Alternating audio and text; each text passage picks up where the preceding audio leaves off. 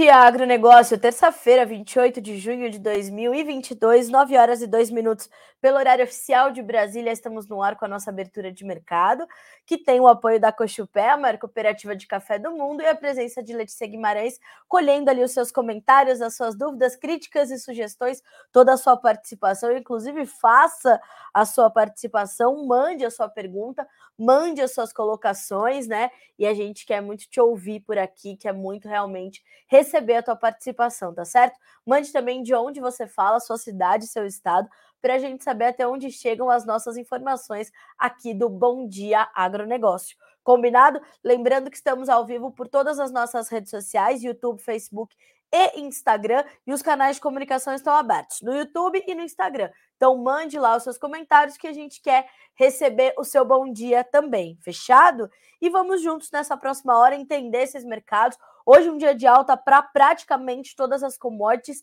e hoje, é, ontem, né, na verdade, nós tivemos um início de, de ganhos, né? É, estava ali naquela movimentação positiva e aí, o que, que aconteceu, senhoras e senhores? Virou tudo, salvou-se a soja, a valente soja permaneceu em campo positivo e hoje dá sequência a esses ganhos. E digo mais, hein? É, vai puxando os outros mercados também, até porque o óleo de soja também está subindo forte e a gente vai entender um pouco disso tudo e, claro, dos demais mercados. É, e aquele mercado que você quiser saber, manda para nós por aqui, tá? Manda para a gente, ó, por aqui que a gente quer muito te ouvir, tá certo? Vá mandando as suas perguntas e vá mandando as suas sugestões.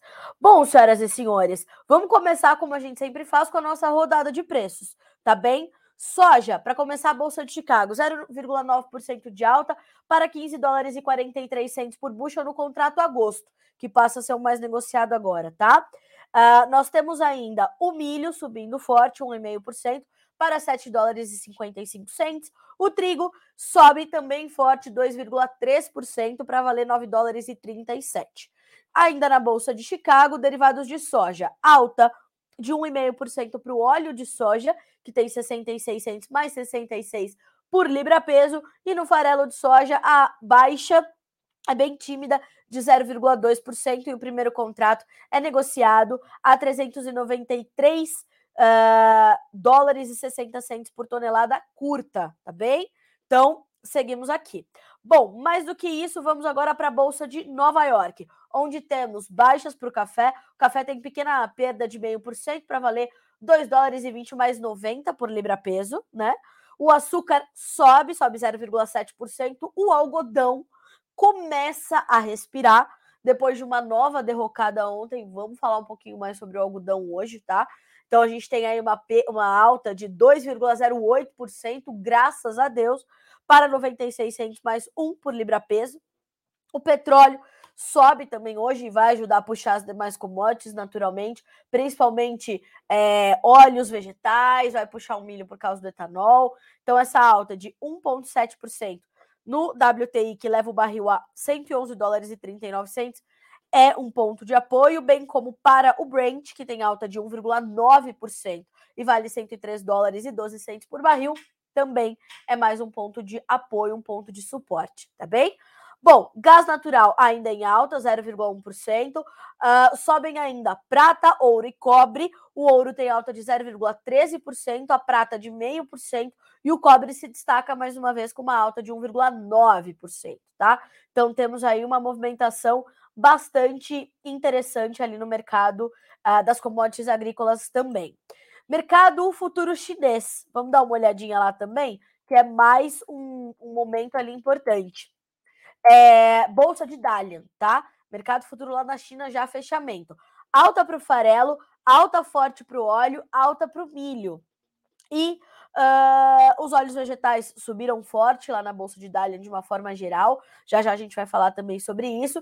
E a gente vai todo é, é, vai observar todo esse movimento muito conjunto né, das commodities e também dos mercados, não só nos Estados Unidos, mas as bolsas uh, europeias também puxando ali para o trigo. A gente vai ver esse mercado futuro chinês subindo, e tudo isso vai se alinhando então nesse momento, nesse, nesse, nessa manhã de recuperação de retomada, tá? Uh, inclusive, a gente já tem aqui uma, uma pergunta, né? Uma colocação do David Navarro, né? Uh, pelo YouTube, que diz o seguinte: ó, com esse revés de aversão às commodities, a uh, soja, criou-se um vácuo entre compradores e vendedores no mercado. Qual será o ponto de equilíbrio para os preços nesse segundo semestre? O Davi Navarro é de Apucarana, no Paraná. Davi, acho que a sua colocação é muito pertinente, né? Faz total sentido. A gente tem que olhar mesmo para esse vácuo que se deu uh, e a gente vai já já detalhar o mercado da soja. Aí a gente consegue te responder, tá? Mas já te agradeço pela tua colocação. Acho completamente pertinente a gente entender esse momento entre compradores e vendedores que realmente ficou esse vácuo, né? Bom, uh, antes disso, eu quero só trazer o resumo aqui da Agriinvest é, como eu sempre falo, né, naquele mix de fundamentos e financeiros, é, e, e né, os vetores ali do mercado financeiro, que são determinantes para a gente entender de fato para onde estão indo os preços. Bolsas em alta na Ásia e na Europa, China dando sustentação. Minério de ferro e aço em alta. G7 prepara mais sanções sobre a Rússia, mirando o ouro e o petróleo. O petróleo está acima do 108, 113 para o Brent, 111 para o WTI. As commodities estão subindo hoje quase 1% na carona da China. Cidades chinesas estão suspendendo a necessidade de testes em massa. Restaurantes em Xangai e Beijing estão voltando aos poucos ao normal.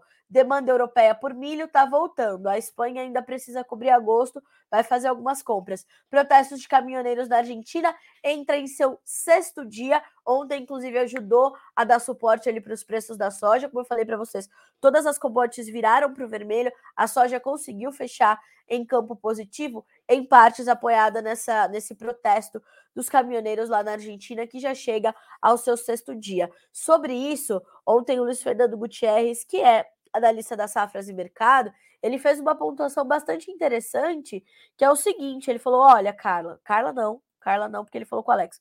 Olha, Alex, é, a gente tem de fato essa preocupação, né? Quem falou, olha, Carla foi para mim, foi o Marcos Araújo.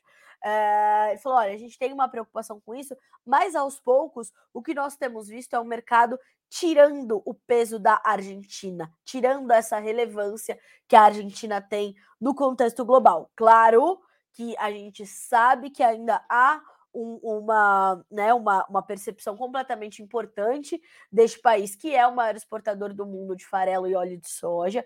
Então, há sim uma, uma preocupação, há sim uma, uma atenção, mas neste momento, com a safra norte-americana em andamento, o USDA tendo revisado para baixo a qualidade das lavouras. Relatório novo uh, quinta-feira para a área. E mais, o financeiro completamente conturbado, esse é um fator importante, mas acaba sendo quase que um fator secundário para o mercado. Ontem, nós tivemos a seguinte informação da Agriinvest. Os caminhoneiros estão bloqueando a principal via para os portos, o que pode reduzir o fornecimento de soja para as processadoras. O protesto se deve à falta de diesel e aos altos preços. A gente já vinha falando sobre esse desabastecimento de diesel lá para os argentinos já há algumas semanas, né? No começo de junho, finalzinho de maio, a gente já estava falando sobre isso, quando inclusive a gente começou a falar sobre desabastecimento aqui para o Brasil também. Inclusive, na última entrevista que o Jonathan Simeão fez sobre o sobre o, o mercado de petróleo, um dos seus destaques da análise do Pedro Cinzato foi justamente essa, esse problema, essa crise de refino que tem o mercado de petróleo. E o que pode mais sentir é o óleo diesel. Então, o desabastecimento na Argentina já pegou, né? Então, por isso, os, os caminhoneiros estão ali no seu sexto dia de protestos. As indústrias dizem que os acessos aos portos ainda não foram bloqueados, mas o número de caminhões está crescendo. E a gente não pode esquecer que no final de 2020 a Argentina teve uh, outros protestos, né? Uh, que também reduziu o fornecimento de soja para as indústrias, derrubou o processamento e a exportação do farelo de soja. Nessa ocasião, eu me lembro, eu fiz uma entrevista também com o Marcos Araújo, é, e a gente falou muito rapidamente sobre isso. É, e ele falava, cara, a gente tem que ter atenção a isso, tem que ter atenção a isso. Foi um dia de explosão, assim, para os preços da soja, dada a preocupação com a falta, portanto, da Argentina. Mas percebam que, volto a dizer, né, uh, o farelo hoje cai um pouquinho, tem 0,2% de baixa para 393 dólares e 50 centos por tonelada curta, tá? Então a gente ainda tem o, petro, o, o farelo um pouco mais contido, né, nas suas, é, nas suas, nas suas análises ali, né, nas suas, nas suas, no seu monitoramento, tá? Então a gente vai acompanhando e vai de fato monitorando, né? Uh, olha só, Uh, deixa eu ver aqui, a gente tem. Bom dia, já falou do café? Loja Café da Loura. Ainda não. Já já vamos chegar no café. Uh, o seu José Gilioli nos mandando bom dia. E o Aran, o que anda acontecendo com o leite? A mussarela tá R$ reais o quilo. E a Letícia já trouxe aqui alguns comentários, né? Custos de produção elevadíssimos. Uh, a gente vê uma, um impacto menor na oferta né, ou um impacto forte na oferta que a deixa menor, melhor dizendo. Uh, e aí, como a própria Letícia já colocou aqui nos comentários, o preço acaba subindo não só para o produtor, mas também no mercado spot. E diante disso, em cadeia serão sentidos os impactos, né? E para o produtor, é importante lembrar que não vai chegar é, é, as pessoas acham que porque a mussarela está 46 reais o quilo e realmente se for comprar um pedaço de queijo no supermercado está realmente muito alto o preço, mas ele é um reflexo de um processo em cadeia. Só que isso não quer dizer que o produtor de leite lá na ponta está recebendo mais, ou o produtor de queijo está recebendo mais, porque as margens estão apertadas em todos os elos da cadeia de produção ou de industrialização, né, na verticalização. Então, essas margens estão estranguladas para praticamente todos os elos da cadeia, né? Nem mesmo o supermercadista está ganhando muito mais é, por conta desses altos preços, né? É sempre importante a gente frisar essa, essa relação, né? É importante a gente ter essa, essa perspectiva também bastante forte, tá? Bom, Uh, vamos começar, inclusive, pelo mercado do café, que hoje é o único no vermelho aqui na minha tela das commodities, uh, e a gente já tem a abertura de mercado, segundo informações que pôde apurar a Virgínia Alves, depois das baixas uh, mais agressivas. O café está abrindo essa terça-feira com ajustes técnicos, tá? tempo seco no Brasil, favorecendo a, colhe a colheita, pode ajudar a pressionar as cotações no Brasil tá? E as cotações do mercado internacional. O que acontece? A gente tem um ligeiro atraso na colheita em relação ao, ao, ano passado e a média dos últimos anos. Isso por quê? Porque a gente teve ali também problemas de clima, a gente teve problemas de clima para avançar com a colheita, e essa possibilidade de retomada, então, com o tempo um pouco mais seco, e as, as previsões mostram de fato a manutenção desse tempo um pouco mais seco para os próximos dias, né? Para as próximas semanas, é, vai ajudando no avanço dos trabalhos de campo. Isso vai trazendo mais oferta ao mercado, vai ajudando a pressionar as cotações, né? Então, é, o que, que a gente pode observar? Que nós temos hoje perdas que passam um pouquinho de meio por cento nos principais contratos do Arábica. Vou até abrir aqui a, a tela para a gente observar. Uh, o, o, setembro tem 2 dólares e 21 mais 15 por libra peso, perde 0,4%. O dezembro, 2 dólares e 19 mais 60, uma perda de 0,3%. Se a gente vai mais além e vai olhar para os contratos mais longos, além deles estarem mais pressionados, eles estão caindo mais forte nessa terça-feira. Então a gente tem o dezembro com 2 dólares e 19 mais 45 por libra, uma perda de 2%, e o março com 2 dólares e 18 centos mais 35, pressionado mais forte também com 1,15% de queda. Então a gente tem esse quadro, a gente olha para isso uh, e vai sentir esse, essa pressão então vinda naturalmente do desse, desse, avanço melhor da colheita que pode ser registrado caso as condições de clima se uh, confirmem diante dessas previsões que, como eu falei, é de tempo seco uh, na maior parte do Brasil aí nessas próximas semanas. Uh, além disso, as temperaturas também vão começar a cair mais agressivamente a partir de quinta-feira, segundo informações do INMET, coletadas ontem pelo Alexander Horta, mas não temos riscos de geadas fortes, tá? Então, essa também já é uma informação que a gente complementa nessa, nessa pequena análise. Bom, fora isso, o que, que ainda está no radar dos traders ali do mercado do café? A demanda não podemos esquecer que a guerra entre Rússia e Ucrânia continua acontecendo, está num momento bastante severo. Ontem, inclusive, uh, foi é, atingido, né, ou foi atacado, sei lá qual é a melhor forma da gente falar sobre isso, né? Não é nem a melhor forma, mas a forma mais correta, né? Uh, um centro de compras, um shopping center, se eu não me engano, efetivamente, lá na, na Ucrânia. É, algumas pessoas morreram. Me parece que mil pessoas estavam ali na, naquele momento é, concentradas ali fazendo suas compras, enfim, tentando garantir uma, uma, né, uma, uma movimentação ali para garantir os seus insumos básicos, enfim, ninguém está saindo para passear na Ucrânia, né? Foi atingido esse shopping, então, e tem só mais uma, uma, uma região ali uh, né, de, de, ali perto de Luchansk, né, uh, que falta ser dominada ali pelos russos. É uma situação muito séria. A continuidade dessa guerra está muito no radar de todos os mercados, porque ela compromete muito duramente o crescimento econômico global, né? Uh, e isso, é, não só isso, mas afeta e preocupa sobre a segurança alimentar, sobre a oferta e o escoamento de insumos, fora todas as perdas humanitárias e tudo mais.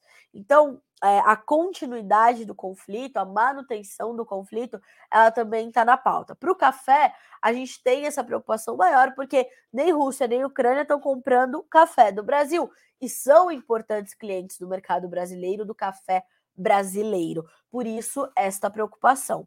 Então, isso ainda está na pauta. Essa questão climática, a safra, a estimativa para a safra do Brasil, que é muito questionada pelo setor, né? Os últimos números da Conab, então a gente está olhando para isso também. A questão da movimentação cambial e essa, esse quadro global geral da possibilidade de uma recessão, do impacto direto sobre o consumo de commodities e tudo aquilo que já é conhecido pelo mercado. Então a volatilidade, assim como nos demais mercados, está bastante presente por esta influência do mercado financeiro. Isso não vale para o café tão somente, vale para o açúcar, vale para o trigo, vale para a soja, para o milho, para o farelo, para o óleo, vale para todas as commodities de uma forma geral. Quando a gente fala de commodities alimentares, naturalmente elas vão ter um impacto, mas podem ter um impacto mais limitado, porque, como o próprio nome já diz, a gente está falando de alimento. Então, quando a gente pensa em commodities agrícolas, a gente tem que até dividir né, esses dois esses dois setores, né? A gente com commodities agrícolas produz alimento, fibras e energia, né? Quando a gente pensa em alimentos, o impacto é menor. Para fibras e energia já é diferente, principalmente para fibras, tá? É, o que explica também essa derrocada do algodão aí, são 17% de baixa acumulada na última semana, só ontem perdeu 4%, uh, ah, e a gente tem essa, essa movimentação, tá? Então, já já a gente vai comentar sobre o algodão, mas falando essencialmente sobre o café para concluir, temos este quadro, temos este cenário uh, e temos para o mercado brasileiro a movimentação cambial que se soma a tudo isso. O dólar fechando a 5,23, como foi o caso de ontem, né? Hoje ainda está nessa casa e está com uma pequena baixa de 0,07% forma preços melhores aqui para o cafeicultor brasileiro e a moeda americana alta frente à brasileira deixa os nossos produtos mais competitivos. Isso nos ajuda bastante, isso atrai a demanda para cá, mas os negócios no mercado brasileiro, eles estão mais contidos também, também em função dessa necessidade do cafeicultor de entender o tamanho real da sua safra para saber o quanto pode avançar ainda no seu, no seu comércio. Né? Então, são pontos ali bastante é, é, numerosos para a gente entender como é que serão uh, os negócios com o café daqui em diante, tá certo? Bom, falamos então sobre o café. Como estamos na Bolsa de Nova York, já vou puxar aqui para nossa conversa a questão do algodão, como eu falei, que é um dos destaques. Hoje é uma clara recuperação, esses preços testaram o fundo do poço, já operam abaixo de um dólar por libra-peso, um patamar que ficou sustentado por um bom tempo e traz preocupação. Eu já vinha falando sobre a questão do contrato dezembro 2023, que é um contrato referência para Brasil, para a próxima safra, e para essa, essa possibilidade desse contrato vir abaixo dos custos de produção. Caso isso aconteça, aí o alerta é ainda maior. Por que, que nós temos essa baixa tão agressiva no mercado do algodão até que a gente tenha essa recuperação, como é o caso do que está acontecendo nessa terça-feira. Isso é reflexo de uma combinação de fatores. Uma demanda mais contida nesse momento, justamente porque o consumo está sendo afetado pelo processo inflacionário, pela questão uh, da política monetária que está mudando no mundo todo em função da tentativa de controle da própria inflação. Uh, nós temos ainda uma possibilidade de que nessa quinta-feira a gente veja um aumento, mesmo que tímido, da área uh, plantada com algodão nos Estados Unidos, é mais um fator de pressão. E nós temos essa preocupação, como eu falei, com o consumo. Na última semana, na última quinta-feira, o relatório semanal de vendas, vendas para exportação dos Estados Unidos trouxe números bem uh, pequenos para as vendas para exportação norte-americanas deste produto. Isso ajudou a pressionar as cotações, intensificou o movimento de queda e trouxe esse reflexo, esse sinal importante de que a demanda realmente está muito contida. Nessa combinação de fatores, é preço para baixo, para baixo, para baixo, tá?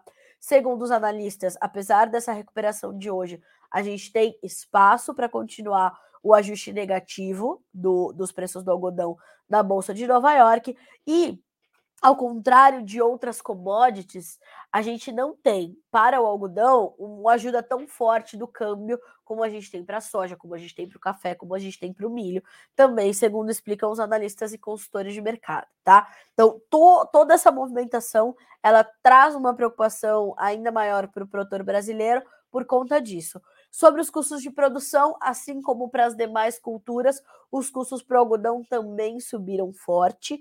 É, e o algodão já é uma cultura muito custosa, né? Então, essa próxima safra brasileira vai ser ainda mais, tá? Uma outra informação importante sobre o mercado do algodão, vou abrir aqui para vocês o último número da Abrapa. Associação Brasileira dos Produtores de Algodão, porque ontem foi revisada a projeção de colheita da safra 2021-22, tá? A Abrapa divulgou na última sexta a revisão da colheita da safra 21-22 e a previsão de crescimento ficará abaixo das estimativas iniciais, devido às intempéries climáticas que atingiram as regiões produtoras de maneira diferenciada, com chuvas excessivas ou seca. Diante desse cenário, a projeção é de colher 2 milhões 609 mil toneladas de algodão na safra 21-22, contra as estimativas iniciais de 2,8 milhões de toneladas. Apesar da revisão negativa, o volume de pluma projetado para essa safra é 10,8% maior do que as 2,36 milhões de toneladas colhidas na safra passada, tá? Então, temos aí essa movimentação também para a colheita brasileira, ok? Até o último dia 23, quinta-feira passada, 7% da nossa área cultivada com algodão aqui no Brasil já havia sido colhida, segundo a, uh, os dados levantados pela Abrapa, tá? Para a safra 22-23, uh, esta que começa em 1 de agosto, né? Uh, a gente tem ali algumas primeiras estimativas, é, mas claro que elas podem sentir ali algumas mudanças ao longo da temporada.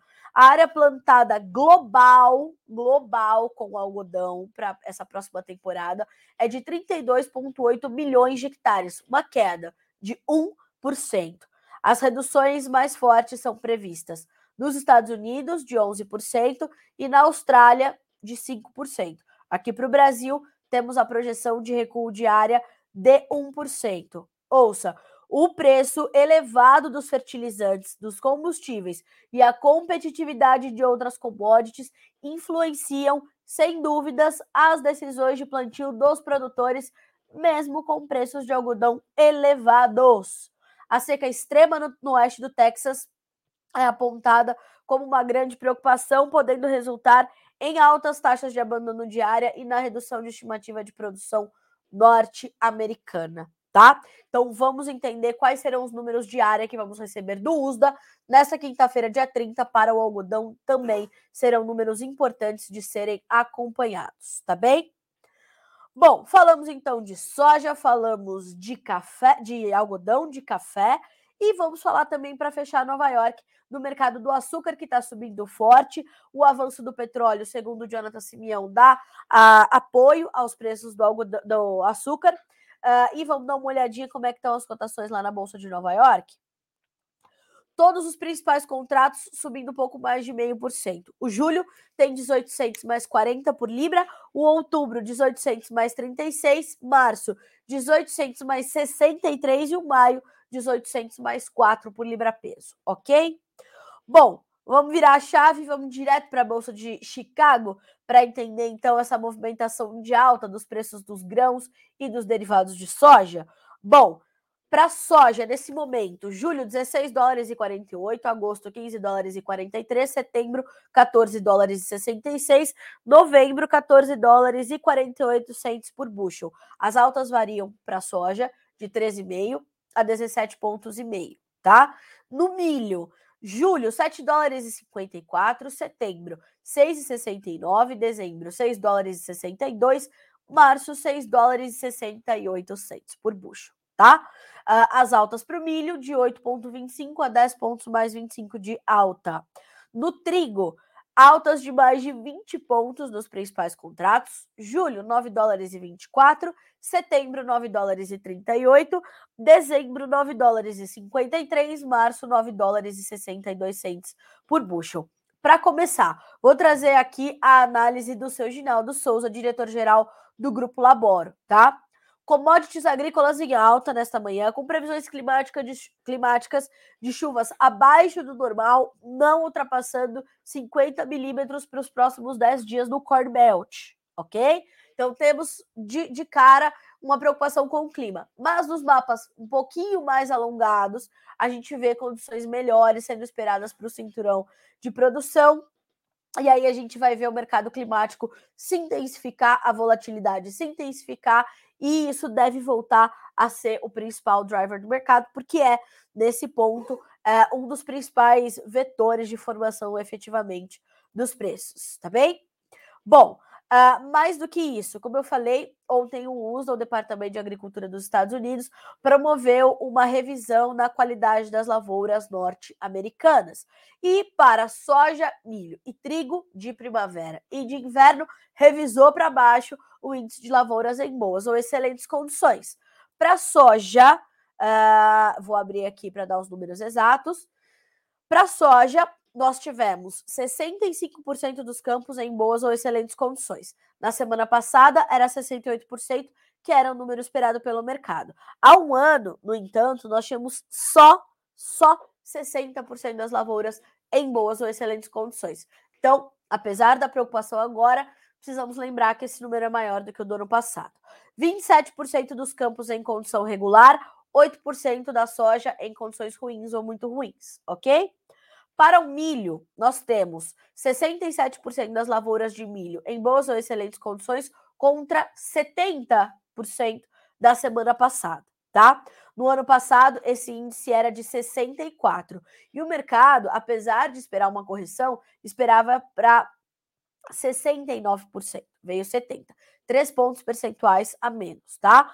Nós temos também 25% das lavouras em condição regular e 8% em condições ruins ou muito ruins, tá? Bem parecido com o que nós temos na soja. Então, essa redução de ontem, ela também ajuda a movimentar os preços para cima nessa semana, nessa terça-feira especificamente, porque o relatório foi divulgado ontem, quando o mercado já estava fechado, não podemos esquecer, né? Uh, então, esse movimento também vem em partes por conta dessa redução trazida pelo USDA, tá? Uh, agora a gente vai ter que entender como é que essa safra vai se desenvolver. E isso vai manter o mercado ainda bastante volátil, tá? Uh, e a gente vai acompanhar. Para soja especificamente, né? Para o milho também, mas para soja mais forte. A volta de Xangai, que decretou vitória contra o Covid-19 na China, uh, é um outro fator de suporte. Por quê? Porque volta a trazer normalidade para o consumo desta que é uma das cidades mais populosas da China. E lembrando, esta cidade ficou em lockdown severíssimo por oito semanas, fora outras tantas províncias. Então, as medidas de flexibilização, a suspensão dos testes em massa são todos bons sinais sobre a demanda chinesa, que deve se restabelecer, que deve se recuperar, que deve voltar a aparecer.